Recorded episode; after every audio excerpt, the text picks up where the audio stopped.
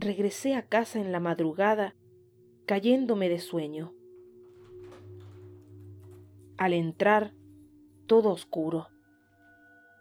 Para no despertar a nadie, avancé de puntillas y llegué a la escalera de caracol que conducía a mi cuarto.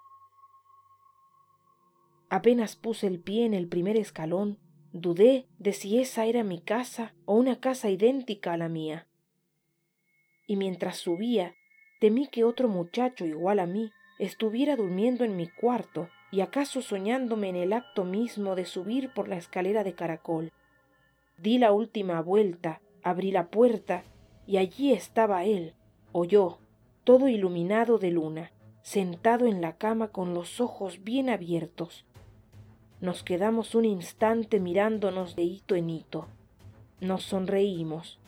Sentí que la sonrisa de él era la que también me pesaba en la boca.